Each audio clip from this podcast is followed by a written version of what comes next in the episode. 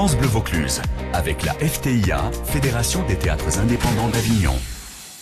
Et l'Alia Théâtre, pour nous en parler ce soir, c'est Raymond Yana. Bonsoir Raymond. Bonsoir. Merci. 25 ans, c'est un grand garçon, ça y est Eh oui, ça fait 25 ans, ma 25e édition, voilà. Comment se prépare justement cette 25e euh, édition du, euh, du festival et j'imagine un peu particulière quand même Bah oui, la préparation, on peut dire qu'elle a été compliquée, mais pour tout le monde. Hein, voilà, voilà. Donc c'est rapide. On avait des compagnies qui devaient venir en 2020, qui sont reportées cette année, d'autres qui pouvaient pas, d'autres qui ont pu euh, se décider au dernier moment. Enfin, comme tout le monde en fait. Hein. Vous êtes devenus les champions de tableau Excel ah oui, oui. S'il y avait un doute, maintenant vous savez maîtriser. Absolument. Qu'est-ce qui se dégage de votre programmation euh, Trois salles, deux scènes extérieures, un amphithéâtre, une guinguette. C'est un lieu en fait un culturel chez vous. Ben y a, on appelle ça un village théâtral dans, dans sur notre site. Euh, nous, on, on est surtout basé sur les, on est nous-mêmes une compagnie, on est nous-mêmes artistes et donc voilà, ce sont des artistes qui accueillent d'autres artistes.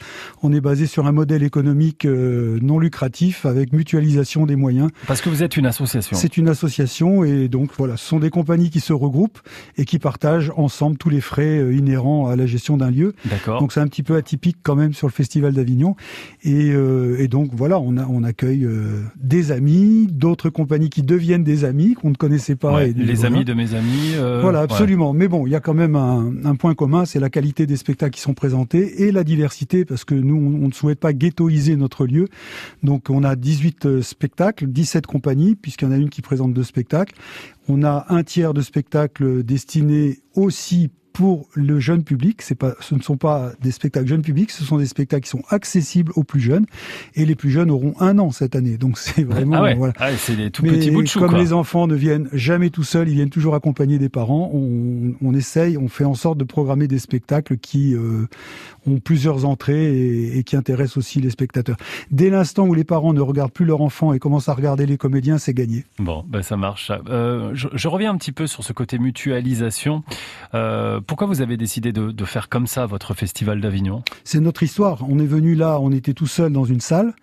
Euh, L'année d'après, on a, il y a des copains qui nous ont dit, on était chez eux dans une friche euh, à l'époque qui existait, et ils nous ont dit pourquoi ne pas retourner ensemble? Et on va prendre un régisseur ensemble et on va louer ensemble.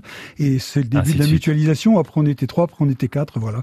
Et on n'a jamais changé d'avis par rapport à ça. Donc on a on n'a jamais eu de crédit pour payer un théâtre qui nous appartiendrait maintenant. Donc on est arrivé avec zéro et on repartira avec zéro. Bon, bah c'est ça qui est bien. on, on, va pouvoir découvrir votre pièce à 18h. Euh, le vilain pas beau. Oui. Absolument. Donc vous avez signé la mise en scène. Un petit mot sur le spectacle Oui, rapidement. C'est un spectacle qui traite de la différence et de la tolérance, puisque c'est du théâtre d'objets, donc c'est assez universel. Et donc, euh, on a un personnage qui, qui, arrive et qui est très différent des autres. Et, euh, et évidemment, il est mal perçu, il est mal, euh, il est mal traité. Et donc, on va raconter un petit peu tous les péripéties qui lui arrivent. Et comme c'est du théâtre d'objets, on a mis en scène en fait une famille de cafetières. Et donc, quand une famille de cafetières euh, rencontre les problèmes de toutes les familles qui qui accueillent en fin de compte quelqu'un qui est différent dans la famille, eh bien, les choses posent pose évidemment problème. Et donc c'est ça qu'on raconte avec beaucoup d'humour. On n'oublie pas que c'est aussi un, un, spectacle accessible pour le jeune public. Donc les parents, bah, évidemment, voient des choses que les enfants ne peuvent pas voir ouais. s'ils sont trop jeunes. Et les enfants, eh bien, prennent évidemment fait et cause pour ce personnage qu'on appelle le vilain pas beau, que tout le monde appelle le vilain pas beau, et qui à la fin, évidemment, va, va montrer d'autres qualités que celles qui sont habituellement reconnues euh, dans la société et qui, au bout du compte, sont indispensables. Et donc, ça raconte cette histoire. aliatheatre.com. Merci beaucoup Raymond d'être passé. Merci de m'avoir accueilli. Et bon festival. Merci.